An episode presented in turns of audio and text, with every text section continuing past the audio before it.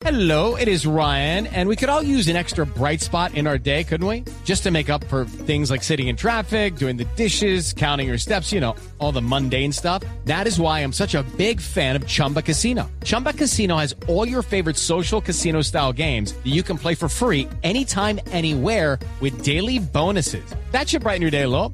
Actually, a lot. So sign up now at chumbacasino.com. That's chumbacasino.com. No purchase necessary. BGW. Void were prohibited by law. See terms and conditions. 18 plus. 440 tablero de noticias hasta ahora fue eliminada la comisión de acusaciones en la Cámara de Representantes, don Ricardo. Sigue hasta ahora la, eh, la discusión del último debate de la reforma al equilibrio de poderes. Se está discutiendo los artículos que hacen parte del componente jurídico de la iniciativa. ¿Cuáles han sido aprobados hasta el momento, María Juliana Silva? Cinco artículos del bloque de justicia de la reforma han sido aprobados en la plenaria de la Cámara. El 10 sobre la creación de la Comisión de Aforados que elimina la Comisión de Acusaciones y estará compuesta por tres miembros que investigarán y acusarán a los magistrados de la Corte Constitucional, el Consejo de Estado y al Fiscal General de la Nación. También se aprobó el artículo 22 sobre la Comisión de Disciplina Judicial que estará conformada por siete magistrados elegidos por el Congreso y examinarán la conducta de los abogados. El artículo 17 que señala que la Corte Constitucional resolverá los conflictos de competencias entre las distintas jurisdicciones así como el artículo 14, que indica que los magistrados de la Corte Suprema y el Consejo de Estado serán elegidos por nominación, y el 15, sobre los requisitos para ser magistrado, 15 años de experiencia en la rama judicial o como catedrático de una universidad reconocida. María Juliana Silva, Blue Radio.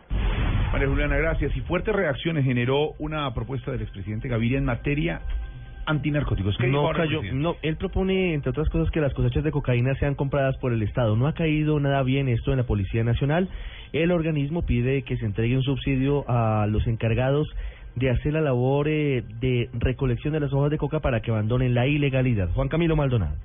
El director de la policía, el general Rodolfo Palomino, se mostró en contra de la propuesta del expresidente César Gaviria para que el Estado suministre drogas a los adictos y compre las cosechas de coca como medida para combatir el narcotráfico. En su lugar, el general Palomino planteó otra iniciativa. Yo podría decir una cosa, que suena mejor, eh, no que el Estado, no que el gobierno compre cosechas de coca, más bien hablemos que podría darles un subsidio a estas personas. ¿Qué tal si más bien nosotros pensamos en que se les pudiera dar un subsidio para que ellos mismos erradiquen voluntariamente, reciban una semilla, estén recibiendo una asistencia técnica, tecnológica, una orientación? El general Palomino agregó que se debe recuperar el agro colombiano para impulsar los cultivos lícitos y que los campesinos pasen de raspachines a microempresarios. Desde Cartagena, Juan Camilo Maldonado, Blue Radio. Juan Camilo enviado especial a Cartagena. Y rechazo generó en el alto gobierno la liberación del sindicado del secuestro y violación de la periodista y líder feminista Ginés Bedoya, ¿no? Sí, señor, habló el presidente Santos sobre este capítulo, lo calificó como un contrasentido el hecho de que mientras se avanza en el reconocimiento y reparación de las víctimas del conflicto, quede en libertad alias JJ, uno de los responsables de la tortura y la violación a Ginette Bedoya. Lo que dijo el jefe del Estado con Julián Calderón.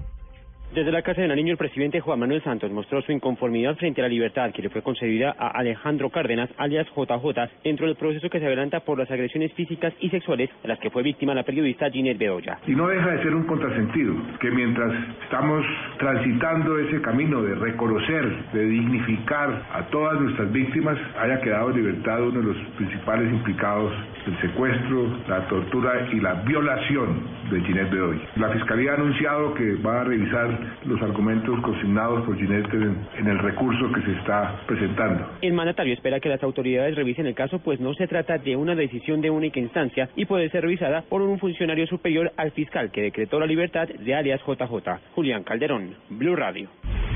Julián, gracias. Noticias hasta ahora 443.